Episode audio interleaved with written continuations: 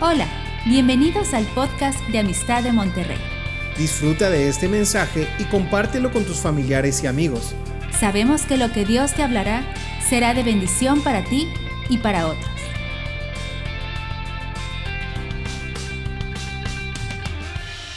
Gracias, pastor. Gracias por la oportunidad. Qué tiempo acabamos de tener de alabanza, ¿verdad? Precisamente nosotros traemos, este, estábamos hablando y estábamos en un tiempo de oración entre nosotros de qué es lo que Dios tiene para nosotros, qué es lo que Dios eh, puso eh, en nuestros corazones para poder predicarles el día de hoy. Y precisamente eh, es de la llenura del Espíritu Santo. Y yo traía en mi corazón, Dios me puso el, el pasaje de Jonás. Muchos seguramente ya lo conocen. Este, vamos por favor a Jonás 3. Este, dice en, en el capítulo 3, versículo 1, dice, vino palabra de Jehová por segunda vez a Jonás diciendo, levántate y ve a Nínive aquella gran ciudad y proclama en ella el mensaje que yo te diré.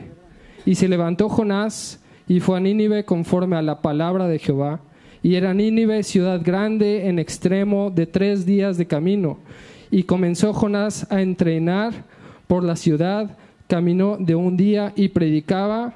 Y los hombres de Nínive creyeron a Dios y lo proclamaron ayuno y se vistieron de silicio desde el mayor, desde el mayor hasta el menor de ellos.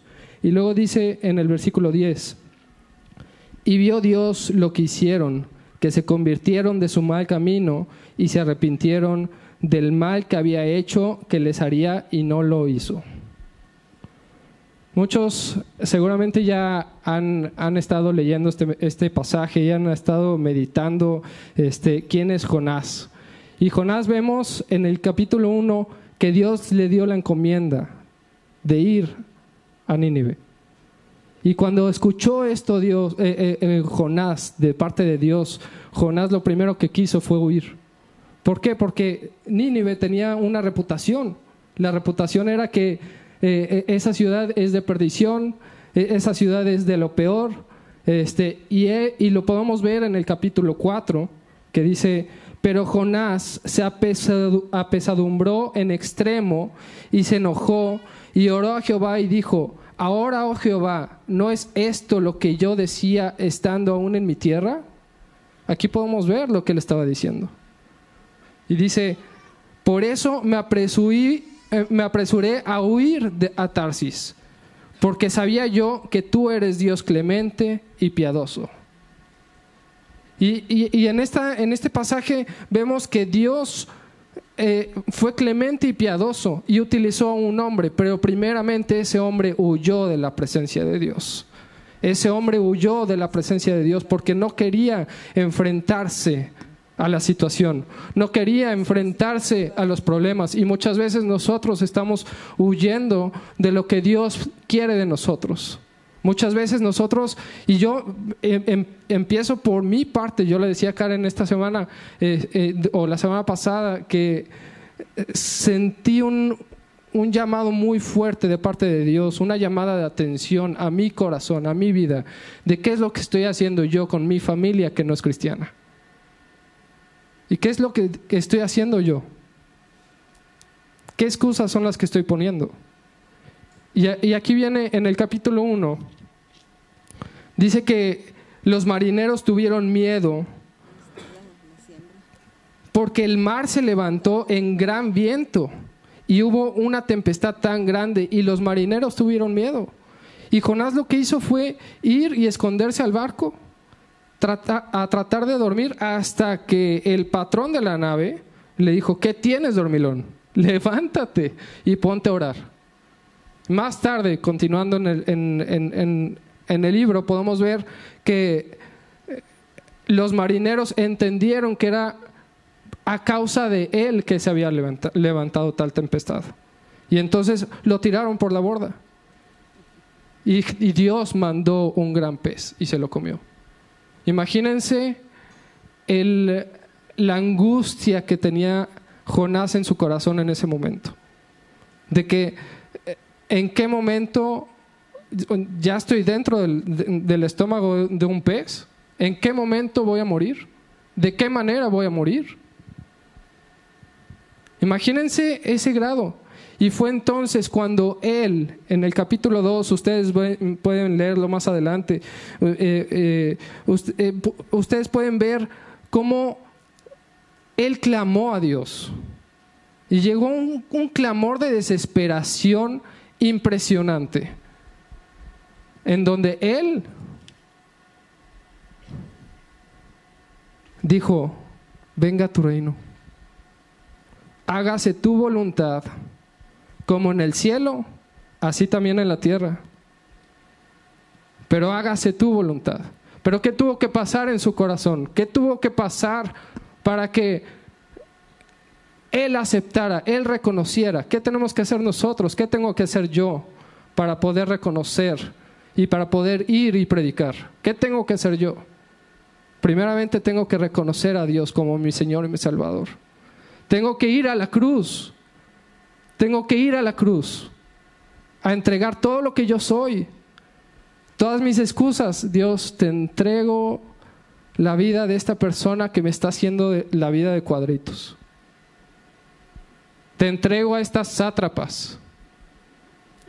Te entrego mi situación financiera que me impide poder ir y bendecir a tal persona que está en necesidad.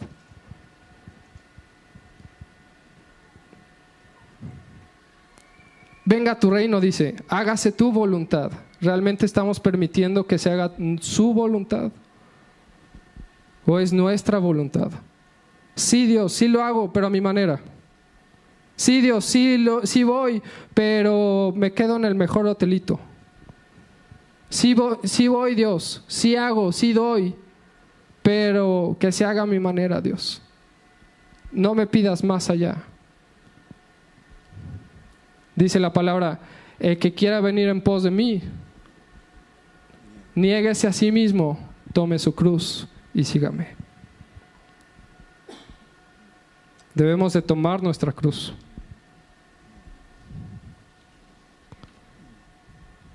En Juan 20, 23 dice, y habiendo dicho esto, sopló y dijo, recibid al Espíritu Santo. Primeramente tenemos que reconocer a Dios, reconocer, ir a la cruz, entregar todas nuestras dolencias, entregarle todo a Él. Declaramos, Dios, yo declaro que mi casa te sirve a ti, Dios.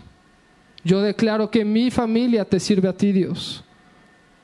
Y nada ni nadie podrá en contra de nosotros porque mi vida, mi familia, estamos fundados sobre ti.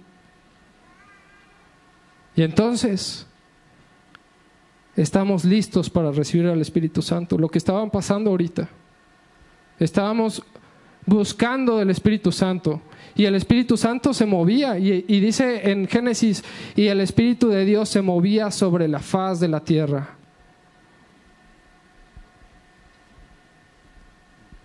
¿Qué tenemos que hacer nosotros para que el Espíritu de Dios se mueva sobre nosotros? dejar atrás nuestra, nuestro yo, dejar atrás nuestra vieja manera de vivir y enfocarnos en nuestra nueva manera de vivir. Revestíos, dice, por tanto, revestíos de la nueva armadura, revestíos de la nueva gracia que Dios nos está poniendo, revestíos de la sabiduría y revestíos del Espíritu Santo. Dice en, en, en Hechos 2.4, y fueron todos llenos del Espíritu Santo y comenzaron a hablar en otras lenguas según el Espíritu les daba a que hablase. Fueron todos llenos. Vamos a ser todos llenos. ¿Qué tenemos que hacer? Ser llenos. ¿Cuál fue el mandato que Dios nos, dio? Por tanto, id y predicar. Id y predicar. ¿Estamos yendo a predicar? Sí, qué padre. ¿Estás yendo de la presencia de Dios para ir y predicar? Decía Tavo ahorita, el pastor Tavo, eh, está el vino de Dios, el aceite de Dios nuevo fluyendo. Tenemos un corazón dispuesto, un odre dispuesto para recibir ese, e, e, ese aceite de Dios a tal grado que nos llene, porque una vez que nos llene y una vez que sobreabunde la gracia de Dios, es cuando vamos a poder dar.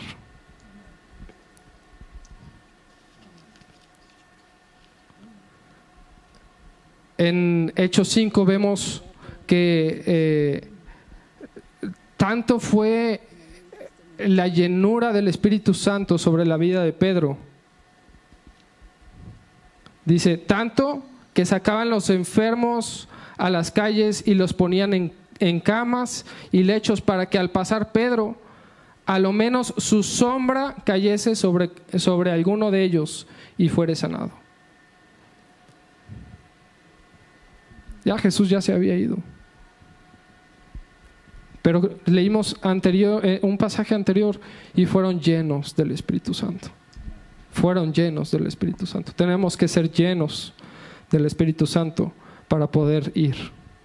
Y voy a dejar a mi esposa que continúe con el mensaje. Gracias. Complementando lo que José Andrés dice, muchas veces queremos ir y predicar, queremos ir y hacer, queremos ir y entregar pan físico, pero no llevamos el pan espiritual. Le decía a José Andrés, sí, mi amor, tú quieres irle y predicar a tu familia, pero ¿estás lleno? ¿Estás desbordando? Cuando yo estoy llena de comida, siempre se la dejo a José Andrés, le digo, ándale, tú sigues, ¿no? Parece aspiradora mi esposo.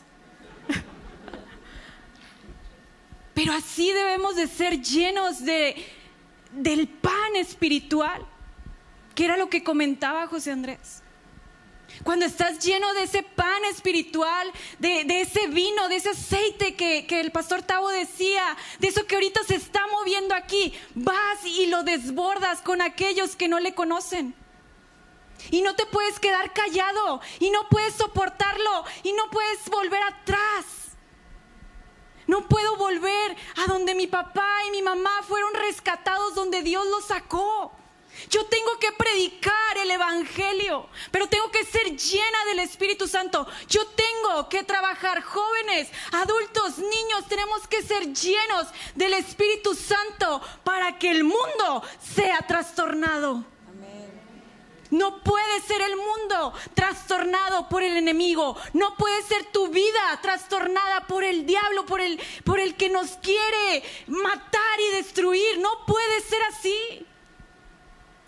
Tenemos que ser llenos del Espíritu Santo, tenemos que ser con un nuevo nacimiento espiritual. Si no, ¿cómo vamos a ir y predicar el Evangelio? Si no, ¿cómo vamos a ir y derramar aquello de, de lo que nosotros conocemos? A veces les digo a mis amigas, somos tan egoístas somos tan egoístas, conocemos la verdad y platicamos mejor de nuestros problemas con los demás. En lugar de platicar que aquí en el Espíritu Santo hay felicidad, hay salvación, hay restauración, hay milagros en el Espíritu de Dios.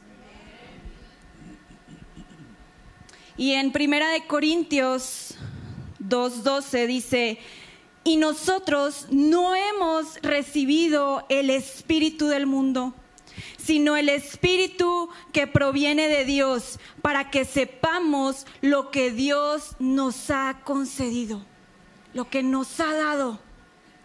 Lo cual también hablamos, no con palabras enseñadas por sabiduría humana, sino con las que enseña el Espíritu acomodando lo espiritual a lo espiritual. Si no está el Espíritu Santo en la vida del hombre, nadie conocerá a Dios. Nadie lo podrá conocer. Si tú no estás lleno del Espíritu Santo, no lo podrás dar a conocer. Porque el Espíritu Santo es el que nos da a conocer, dice aquí la palabra, el entendimiento de Dios, es saber lo que Él quiere y es el que nos lleva a una comunión con Dios, el Espíritu Santo. Y ya con, el- con la llenura del Espíritu Santo que tienes día con día, ya no puedes volver atrás. Ya no puedes ser el mismo, ya no es la misma vida de antes, ya todo es renovado, ya no hay temor, ya no hay tristeza, ya no hay dolor, ya no hay angustia, ya no hay eso que me atemoriza, porque yo tengo a un Dios vivo que todo lo puede. Y en Él debemos de creer y en Él todos los días debemos de ser llenados en el Espíritu Santo. Esta es la palabra que yo traía para ustedes.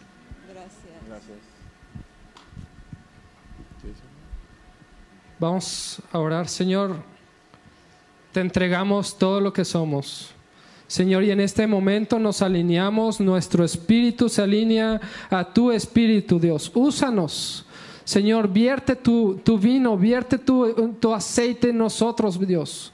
Señor, queremos estar rebosando de tu gracia, rebosando de tu, de tu vino para poder ir y predicar, para poder eh, predicar con nuestro ejemplo, para poder eh, extender las buenas nuevas de quién eres tú, Dios, que tú eres nuestro Señor, tú eres nuestro Salvador, tú eres mi libertador, Padre. Señor, úsanos en el nombre de Cristo Jesús. Amén.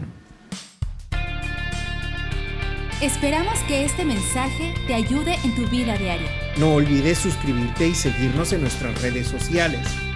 Somos familia amistad.